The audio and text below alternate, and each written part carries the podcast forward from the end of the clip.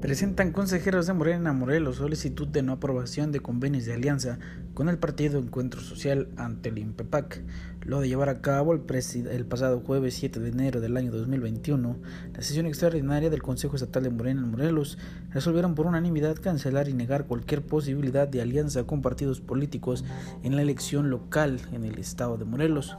Faltando unas horas para que el Consejo del INPEPAC sesione en pleno y se pronuncie sobre la aprobación de candidaturas comunes y coaliciones, deberán estos echar atrás cualquier acuerdo que someta a Morena Morelos a una alianza político-electoral en el proceso que se avecina.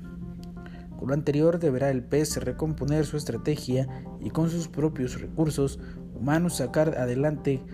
y con sus propios recursos humanos sacar adelante una elección que se antoja difícil para ellos de lograr no solo algún triunfo, sino mantener el registro de un partido